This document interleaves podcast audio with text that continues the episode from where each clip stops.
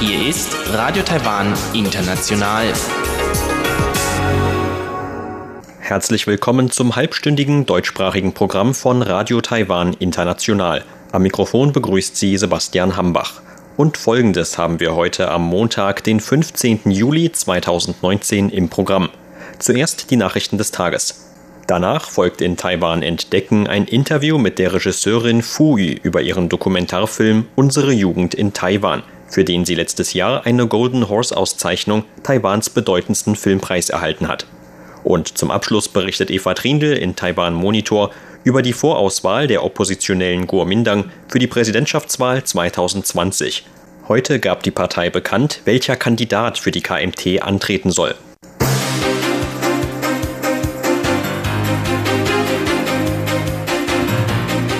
Sie hören die Tagesnachrichten von Radio Taiwan International. Der Überblick. Präsidentin betont Taiwans Notwendigkeit zur Selbstverteidigung.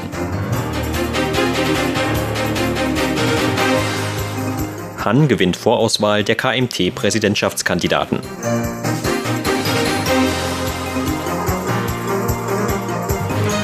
Und Berufsausbildungsabkommen mit St. Kitts und Nevis unterzeichnet.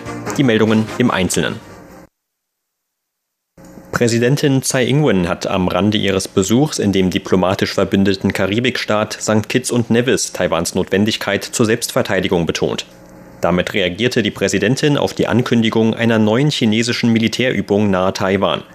Die Präsidentin sagte, dass es sich dabei laut den ihr vorliegenden Informationen zwar um eine Routineübung handle, Allerdings würden diese Routineübungen regelmäßig zu Zeitpunkten stattfinden, an denen sie im Ausland sei. Taiwans Militär sei über die Vorhaben Chinas informiert und gehe entsprechend umsichtig vor. Tsai sagte, Frieden und Stabilität in der Region aufrechtzuerhalten ist eine gemeinsame Verantwortung und wir hoffen, dass China als ein großes Land dieser Verantwortung nachkommt. Zugleich werden wir daran erinnert, unsere Fähigkeiten zur Selbstverteidigung zu stärken. Das ist etwas, was wir jeden Tag beständig fortsetzen sollten.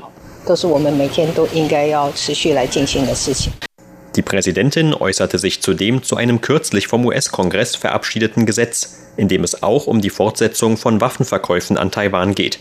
Die Verabschiedung des sogenannten National Defense Authorization Act fiel mit Zeiss Zwischenstopp in New York von vergangener Woche zusammen. Tsai sagte jedoch, dass die zeitliche Überschneidung von der Verabschiedung des Gesetzes und ihrer Reise zufällig gewesen sei. Taiwan unterstütze weiterhin Gespräche mit den USA über Taiwans Bedarf im Bereich der Landesverteidigung. Zudem bedankte sich Tsai erneut für die jüngsten Waffenverkäufe der USA an Taiwan. Kaohsiungs Bürgermeister Han Guoyu hat die parteiinterne Vorauswahl der oppositionellen Kuomintang für die Präsidentschaftswahlen im kommenden Jahr gewonnen. Bei den heute von der Partei veröffentlichten Ergebnissen lag Han mit großem Vorsprung vor den vier anderen Kandidaten. Am Vormittag gab der KMT-Vizevorsitzende Zheng Yongquan auf einer eigens einberufenen Pressekonferenz die Ergebnisse von fünf Meinungsumfragen bekannt, die zwischen dem 8. und 14. Juli im Auftrag der Partei im ganzen Land per Telefon durchgeführt worden waren. Dabei seien mehr als 15.000 gültige Antworten gesammelt worden. Den vorgestellten Ergebnissen zufolge erhielt Han mit insgesamt 44,8 Prozent die meiste Zustimmung. Ihm folgten der Foxconn-Unternehmensgründer Terry Gore mit 27,7 Prozent und der Bürgermeister von New Taipei City mit 17,9 Prozent. Auf den Plätzen 4 und 5 landeten der ehemalige Landrat von Taipei Zhou Xiwei mit 6 Prozent und der Politikwissenschaftler Zhang Ya-jung mit 3,5 Prozent.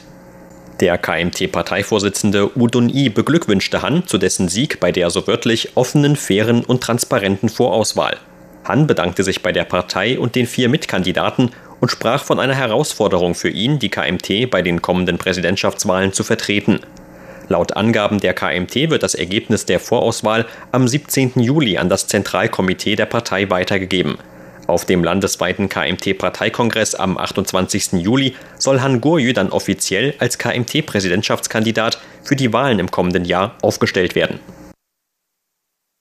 Taiwan und der Karibik-Inselstaat St. Kitts und Nevis haben eine Vereinbarung zur Kooperation bei der Berufsausbildung unterzeichnet.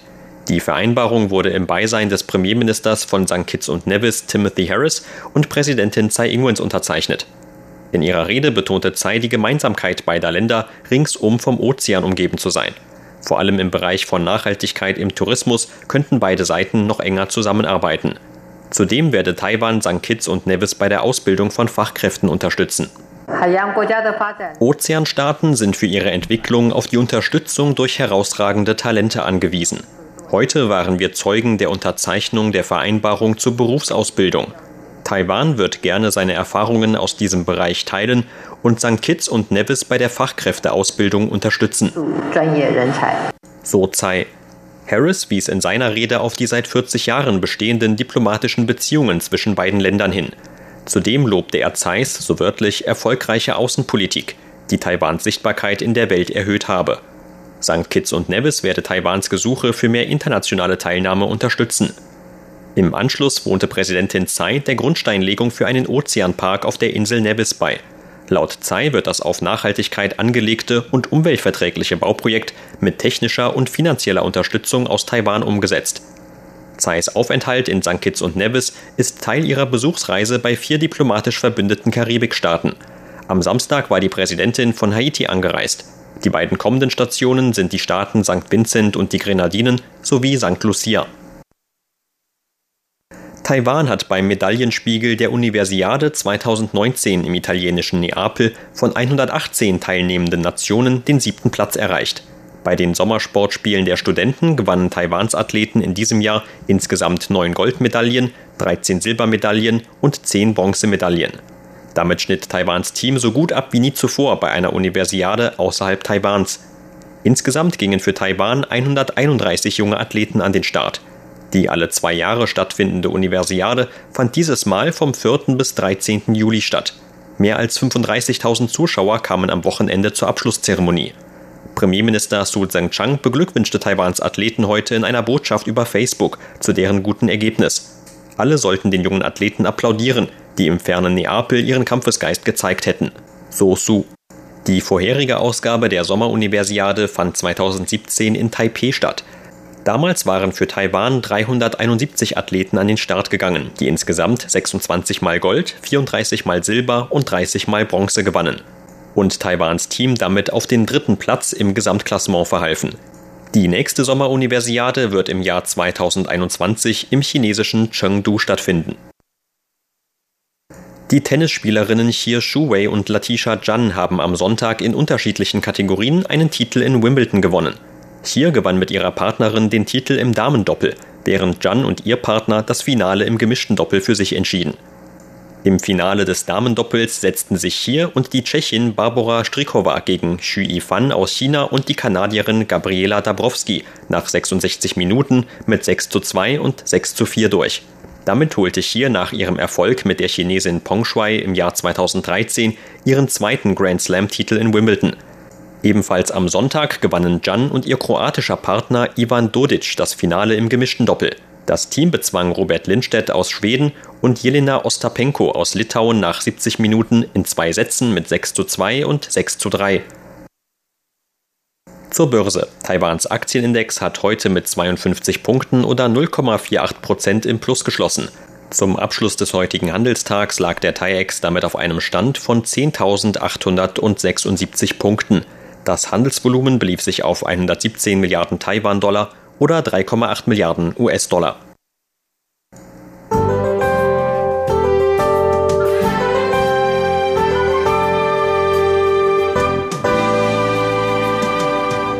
Das Wetter war heute im Norden und in Mitteltaiwan leicht bewölkt, im Süden weitgehend sonnig. Nur im südlichen Pingdong gab es tagsüber auch vereinzelte Regenschauer. Auch in der Nacht blieb es bei weitgehend wolkenfreiem Himmel in ganz Taiwan. Die höchsten Temperaturen gab es heute in der Hauptstadt Taipeh. Dort wurden am frühen Nachmittag 36,7 Grad Celsius gemessen. Und dies sind die Aussichten für morgen, Dienstag, den 16. Juli. Morgen wird es laut Vorhersage des Wetteramts im ganzen Land bis auf wenige Ausnahmen sonnig und heiß. Nur im Süden könnte es ähnlich wie heute wieder vereinzelte Regenschauern geben. In der Nacht könnte es dann auch im Nordosten regnen. Die Temperaturvorhersage für morgen lautet 27 bis 35 Grad Celsius in ganz Taiwan. Das waren die Tagesnachrichten und nun geht es weiter mit unserem Programm vom Montag, den 15. Juli.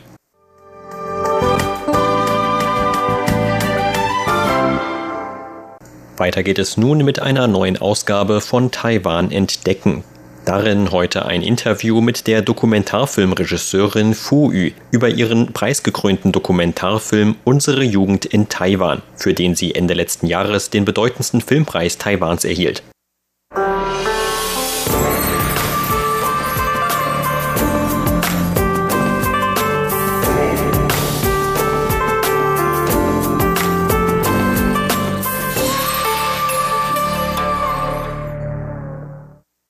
Im November vergangenen Jahres erhielt die Regisseurin Fu Yu bei Taiwans wichtigstem Filmpreis, den Golden Horse Awards, die Auszeichnung für den besten Dokumentarfilm für ihr Werk Unsere Jugend in Taiwan. Im Mittelpunkt des Films stehen mehrere Teilnehmer von Taiwans Sonnenblumenbewegung aus dem Jahr 2014. Damals hatte der Protest gegen ein von der Regierung geplantes Dienstleistungsabkommen mit China zu wochenlangen Protesten und einer Besetzung von Taiwans Parlament geführt. Zu den Hauptpersonen des Films zählen Chen Weiting, einer der damaligen Studentenanführer der Sonnenblumenbewegung, und Tsai Bo-i, ein Chinese, der zum Studium nach Taiwan gekommen war. Auch die Regisseurin Fu Yu selbst nimmt eine prominente Stellung in der Dokumentation ein, als Beobachterin von und Teilnehmerin an sozialen Bewegungen in Taiwan während des vergangenen Jahrzehnts. Im Interview mit RTI sprach die Regisseurin kürzlich über Inhalte und Entstehungshintergründe ihres Films. Ein wiederkehrendes Thema der Dokumentation ist das der eigenen Identität, dem auch im politischen Alltag Taiwans eine große Bedeutung zukommt und das immer wieder für kontroverse öffentliche Diskussionen sorgt. Bei der Preisverleihung erregte Fu Yu dann auch mit ihrer eigenen Äußerung für Aufsehen, sie hoffe, dass Taiwan eines Tages als unabhängig gesehen werden könne. Es stand wirklich keine plötzliche Entscheidung hinter meinen Äußerungen. Ich kann mich nicht gut ausdrücken und wie vielen anderen Leuten, die plötzlich auf einer Bühne stehen, würde es auch mir so ergehen, nicht zu wissen, was ich sagen sollte. Das hat mit dieser Situation auf der Bühne zu tun. Aus diesem Grund wollte ich meine Rede unbedingt vorher aufschreiben. Noch davor hatte ich Gelegenheit gehabt, an dem Filmfest von Taipei und der Preisverleihungszeremonie teilzunehmen. Auch damals bekam ich einen Preis verliehen und hatte zuvor zwei Absätze für meine Rede aufgeschrieben. Ich schrieb zwei Absätze, weil es in dem Format des Filmfests von Taipei neben dem Preis für die beste Dokumentation auch noch einen ersten Preis mit einer Million Taiwan-Dollar gibt, den ich auch hätte gewinnen können. Falls ich diesen Preis gewonnen und dann nicht gewusst hätte, was ich sagen sollte, wäre das doch sehr peinlich gewesen. Ich kann die erste Rede auch nicht einfach wiederholen und habe darum noch einen zweiten Entwurf geschrieben, der dann nicht zum Einsatz kam. In den sozialen Netzwerken erhielt die Regisseurin für ihre politische Äußerung bei der Filmpreisverleihung einerseits viel Zuspruch. Andererseits bekam sie aber auch einigen Gegenwind, vor allem von chinesischen Internetnutzern. Ich teile die negative Kritik in unterschiedliche Kategorien ein. Eine Kategorie ist die Kritik von der Netzarmee, also bezahlten professionellen Internetkommentatoren aus China. Über deren Kritik mache ich mir nicht allzu viele Gedanken. Man braucht sich nur die diesen Kommentaren angehängten Bilder anzuschauen, um zu wissen, wer diese Leute sind. Ihre Kommentare sind wirklich sehr unangenehm. Wenn es keine bezahlten Netzsoldaten sind, sind es wahrscheinlich automatisierte Bots. In jedem Fall sorgten die Auszeichnung mit dem bedeutendsten Filmpreis im chinesischsprachigen Raum sowie die anschließenden Diskussionen unbestritten dafür, dass der Filmtitel vielen Leuten im Gedächtnis geblieben ist. Im April dieses Jahres kam die Dokumentation dann auch endlich in Taiwans Kinos. 我们的青春在台湾这部片其实是有 der Film Unsere Jugend in Taiwan handelt oberflächlich betrachtet von zwei Hauptakteuren, aber tatsächlich gibt es darin, mich selbst mit eingerechnet, drei. Zu den beiden anderen gehört mit Chen Wei-ting eine junge Person aus Taiwan, die den meisten Leuten bekannt sein dürfte. Die andere Hauptperson ist eine junge Person aus China, die zum Studium nach Taiwan kam. Sein Name ist Tsai Bo-i. An ihn erinnern sich heute vielleicht nicht mehr so viele. Aber damals galt er als einer der Studenten aus China, die für eine kurze Zeit größere Berühmtheit erlangten. Grund dafür war, dass er zur ersten Generation chinesischer Studenten in Taiwan gehörte, die zu einem kompletten vierjährigen Studium nach Taiwan gekommen waren.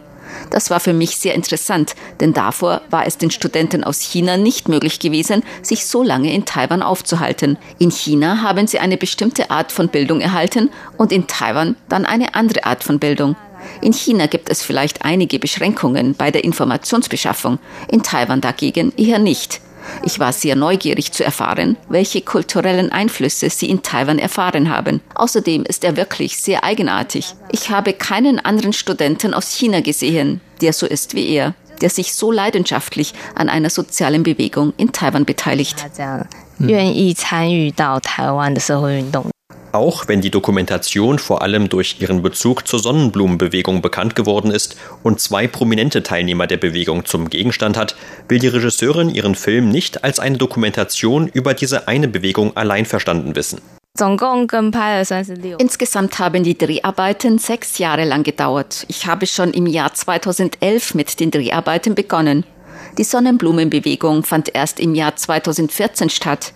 In der Zeit zwischen 2011 und 2014 gab es in Taiwan viele kleinere und größere soziale Bewegungen und Chen Wei-ting war immer einer der Beteiligten.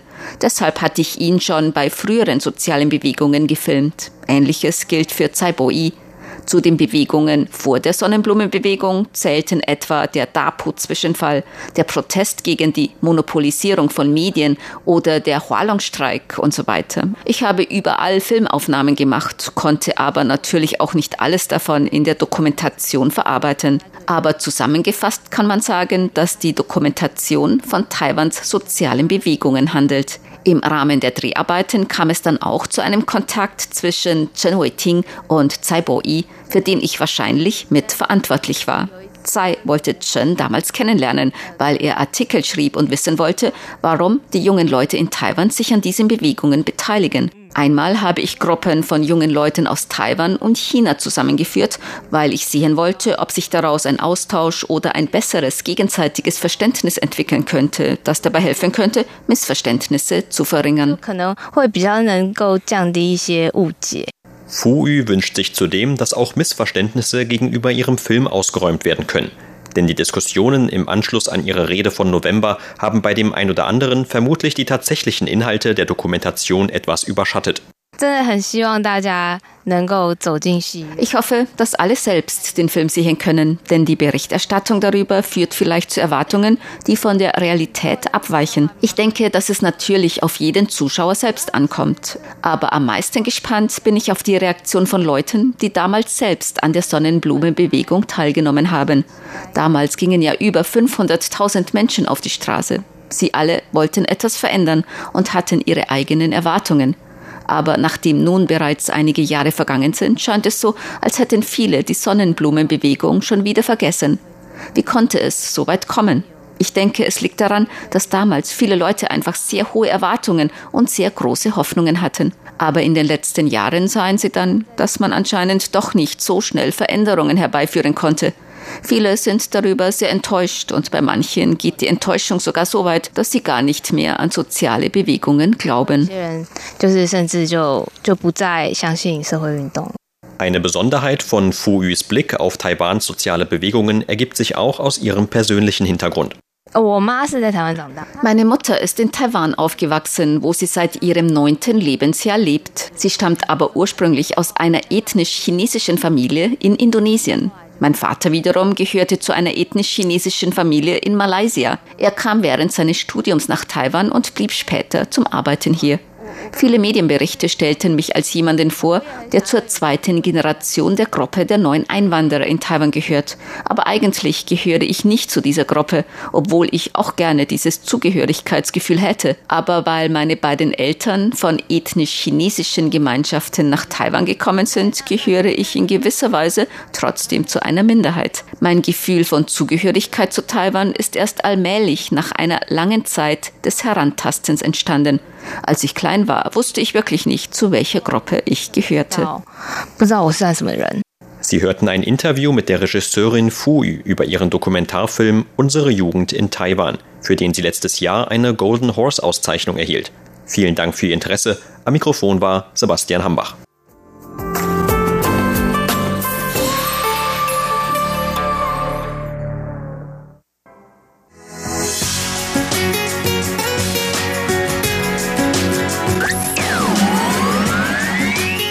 Radio Taiwan, international aus Taipeh.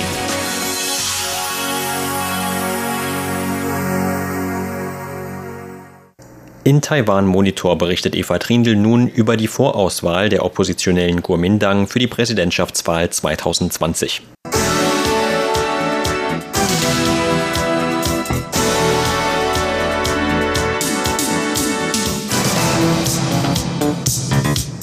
Der Bürgermeister von Kaohsiung, Han Kuo-yu, wird Präsidentschaftskandidat der KMT. Die größte Oppositionspartei Taiwans, KMT, hat heute die Umfrageergebnisse der Vorauswahl für ihren Präsidentschaftskandidaten bekannt gegeben. Danach ging Han Kuo-yu mit 44,8 Prozent Unterstützungsrate deutlich als Sieger der Meinungsumfragen hervor.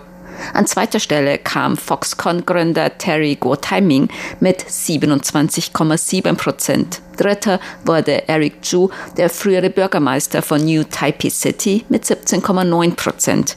Die beiden anderen Kandidaten Zhou Xiwei und Zhang Yazhong erhielten 6 bzw. 3,5 Prozent. Die Umfragen wurden zwischen dem 8. Juli und 14. Juli von fünf Meinungsforschungsinstituten bei Festnetzanschlüssen durchgeführt. Es wurden insgesamt 15.185 gültige Befragungen Umfragen ausgewertet. Bei den Umfragen wurde die Unterstützungsrate der fünf Bewerber untereinander ermittelt und die Unterstützungsrate gegen Präsidentin Tsai Ing-wen, die für die Regierungspartei DPP für eine weitere Amtszeit kandidieren wird, und gegen den unabhängigen Bürgermeister von Taipei, Cohen Che, der möglicherweise als unabhängiger Kandidat bei der Präsidentschaftswahl 2020 antreten wird. Das zentrale Parteikomitee der KMT wird den KMT-Kandidaten für die Präsidentschaftswahl 2020 am Mittwoch verkünden. Offiziell nominiert wird Han Kuo-yu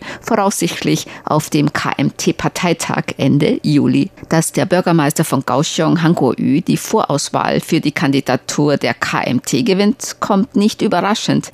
Er führte bei vielen vorherigen Meinungsumfragen vor dem Foxconn-Gründer Terry Guo Taiming und dem früheren Bürgermeister von New Taipei City, Eric Chu. Doch noch vor zwei Jahren hätte das kaum jemand für möglich gehalten. Han Kuo-yu war bei den Kommunalwahlen im November 2018 KMT-Kandidat für die südtaiwanische Stadt Kaohsiung.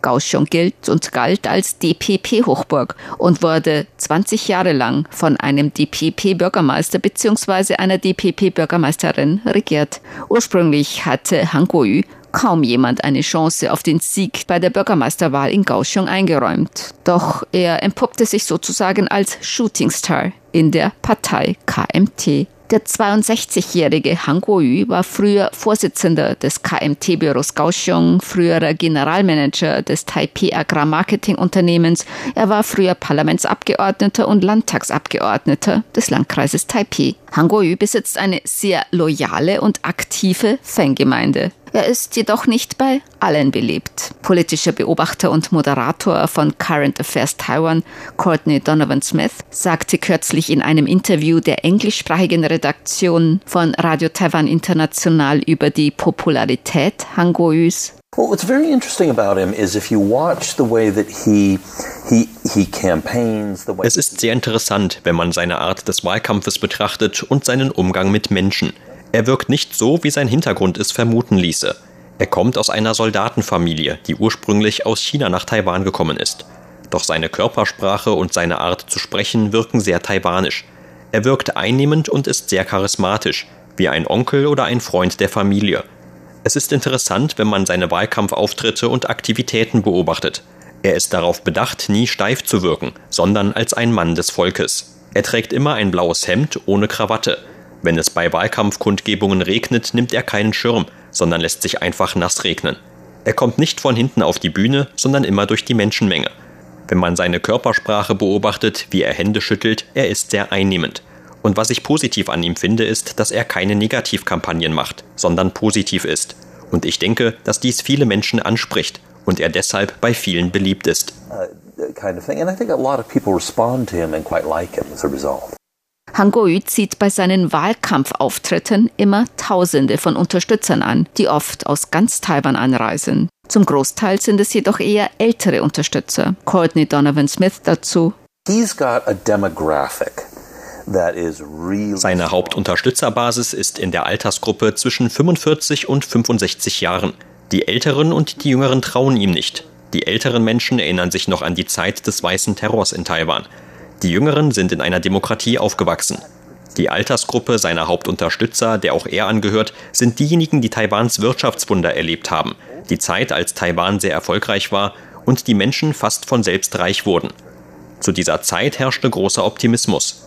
Taiwan hat sich zu dieser Zeit demokratisiert, aber diese Altersgruppe ist in einer Ära des starken Nationalismus für die Republik China aufgewachsen.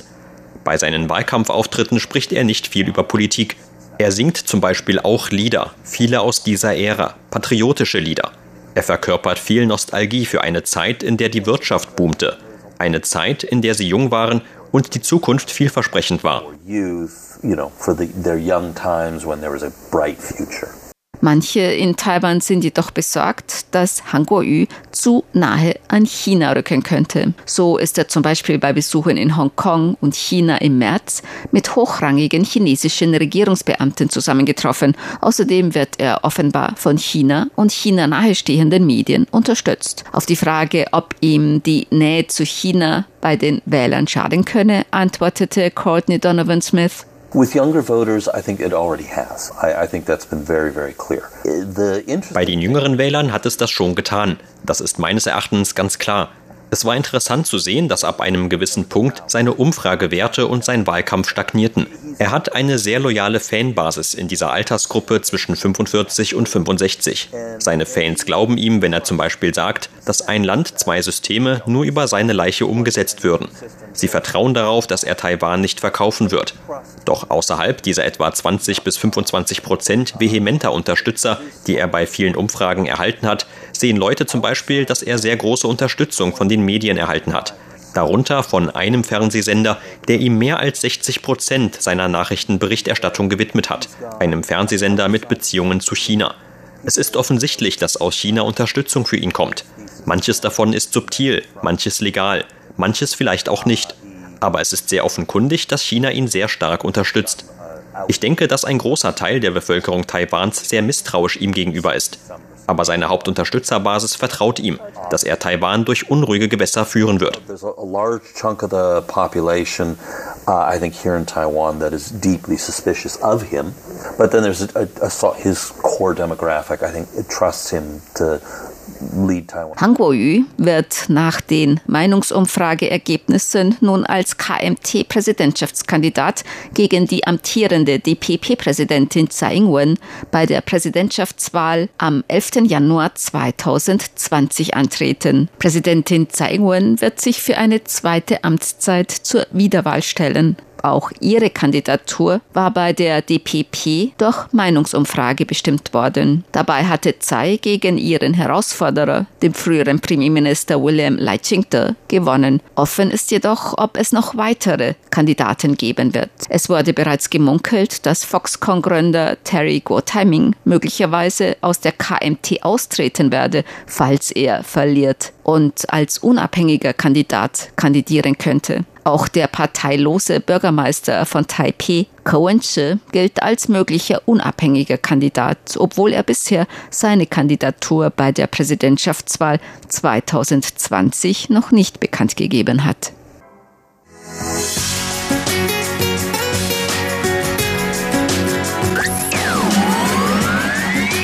Radio Taiwan, international aus Taipei.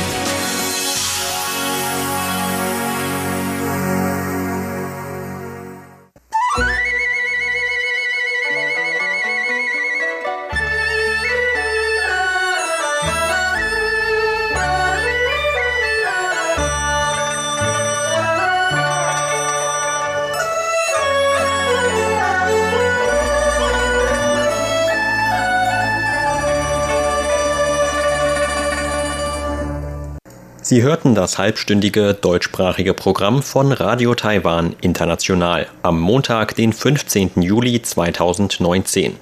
Unser aktuelles Radioprogramm und weitere Sendungen können Sie im Internet on demand hören unter der Adresse www.de.rti.org.tv.